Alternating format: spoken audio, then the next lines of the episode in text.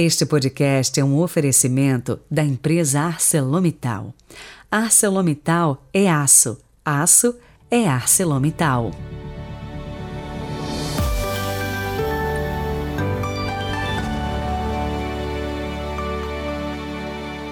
Olá, boas-vindas ao nosso podcast desta quinta-feira, 3 de fevereiro de 2022. Um abraço especial aí para Maria, lá de Ribeirão do Pinhal, no Paraná.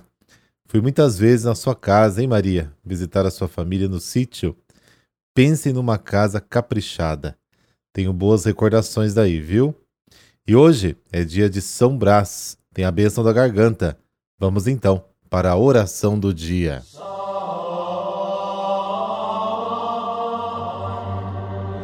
Pelo sinal da Santa Cruz Livrai-nos, Deus, nosso Senhor, dos nossos inimigos. Ouvi, ó Deus, as preces do vosso povo, confiado no patrocínio de São Brás. Concedei-nos a paz neste mundo e a graça de chegar à vida eterna. Amém.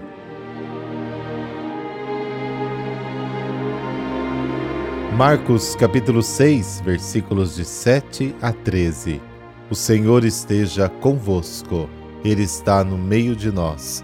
Proclamação do Evangelho de Jesus Cristo, segundo Marcos. Glória a vós, Senhor. Naquele tempo, Jesus chamou os doze e começou a enviá-los dois a dois, dando-lhes poder sobre os espíritos impuros. Recomendou-lhes que não levassem nada para o caminho, a não ser um cajado, nem pão, nem sacola, nem dinheiro na cintura. Mandou que andassem de sandálias e que não levassem duas túnicas e Jesus disse ainda: Quando entrardes numa casa, ficai ali até vossa partida.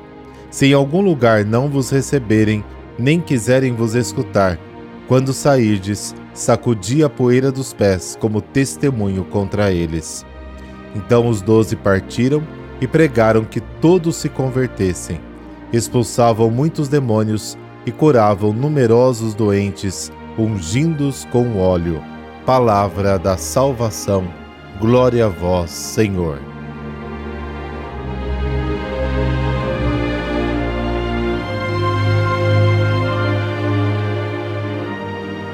O evangelho de hoje continua o que vimos no evangelho de ontem.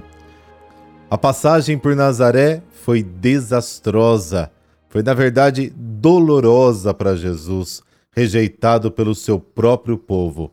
A sua comunidade não é mais a mesma. Algo está mudado.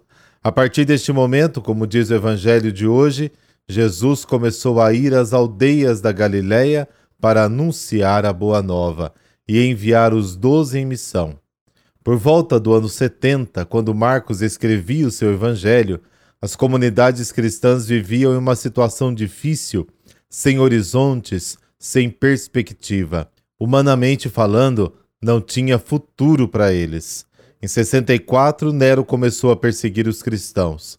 Em 65, estourou a revolta dos judeus da Palestina contra Roma.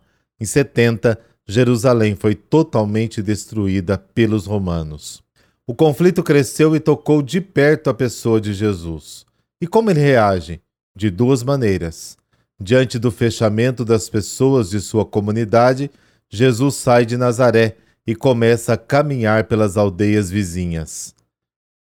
Alargar a missão e intensificar o anúncio da Boa Nova, chamando outras pessoas e envolvê-los na missão.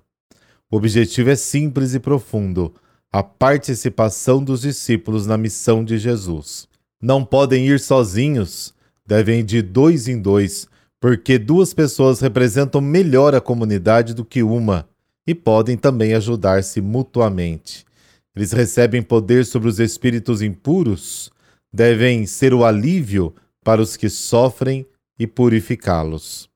As recomendações também são simples, e ordenou-lhes que, além do cajado, não levassem nada para a viagem, nem pão, nem alforge, nem dinheiro na bolsa, mas, vestindo apenas sandálias, não usavam duas túnicas. E disse-lhes: quando entrarem numa casa, fiquem ali até saírem daquele lugar. Se em algum lugar eles não te receberem e não te ouvirem, quando você for embora, sacuda a poeira debaixo de seus pés como testemunho contra eles. É, na verdade, o início de uma nova etapa. Agora, não só Jesus, mas todo o grupo que anuncia a boa nova de Deus ao povo. Se a pregação de Jesus causou conflito, muito mais agora com a pregação de todo um grupo. Se o mistério já era grande, agora será maior com a intensificação da missão. E ainda mais, proclamar a boa nova produz conversão ou mudança nas pessoas, é alívio na dor, cura enfermidades, expulsa demônios. Na época de Jesus havia vários outros movimentos que ofereciam a tal renovação. Por exemplo, os essênios e os fariseus.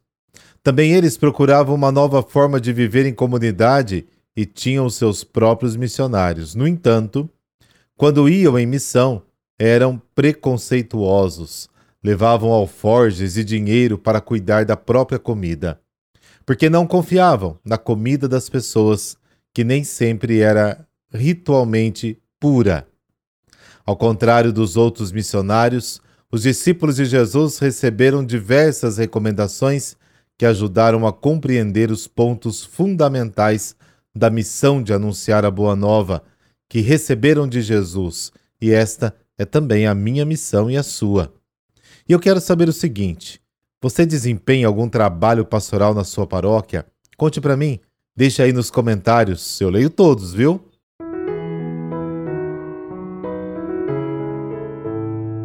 Como dito no início, hoje é a bênção da garganta, a igreja celebra São Brás. Ele nasceu na Armênia, era médico, sacerdote e muito benevolente com os pobres e cristãos perseguidos. Foi nomeado bispo de Sebaste no século III. Perseguido pelos romanos, Brás abandonou o bispado e se protegeu na caverna de uma montanha isolada e, mesmo assim, depois de descoberto e capturado, morreu em testemunho de fé sob as ordens do imperador Licínio em 316. São Brás foi um pastor muito querido pelos fiéis de sua grei. Durante o seu cativeiro, na escuridão do calabouço, obteve de presente de algum de seus amigos um par de velas, com as quais recebia luz e calor. Por isso, na representação iconográfica, o santo aparece portando duas velas. A tradição da bênção de São Brás ou bênção da garganta, que se faz cruzando duas velas sobre a garganta, se atribui ao milagre que o santo fez em vida, quando curou uma criança que morria engasgada com uma espinha de peixe na garganta. E eu me lembro muito bem quando me ordenei sacerdote, eu fiz 18 anos agora este ano, mas me ordenei no dia 17 de janeiro e fui celebrar minha primeira missa de São Brás. E eu, né, não sei, na hora, né, acabei me confundindo e acabei acendendo as velas. Você imagine se eu vou benzer a garganta com as velas acesas, né? Certamente ia torrar o cabelo de todo mundo. Aí o ministro me lembrou, padre, é com a vela apagada. Mas é isso na primeira vez, depois a gente se acostuma. Muitas tradições envolvem seus prodígios, graças e seu martírio. O bispo Brás teria sido terrivelmente flagelado e torturado, sendo por fim pendurado em um andaime para morrer. Como isso não acontecia, primeiro lhe descarnaram os ossos com pentes de ferro. Depois tentaram afogá-lo duas vezes e, frustrados, o degolaram para ter certeza de sua morte. Senhor, pelos méritos de São Brás, peço-vos por minha saúde, especialmente que me liberteis dos males da garganta. Rogo-vos também por minha vida espiritual. Liberta-me da preguiça na oração, pois é a única maneira de manter-me sempre unido a ti. Por Cristo nosso Senhor. Amém. Por intercessão de São Brás, dessa bênção de Deus Todo-Poderoso, Pai, Filho, Espírito Santo. Amém. Deus abençoe você. Até amanhã.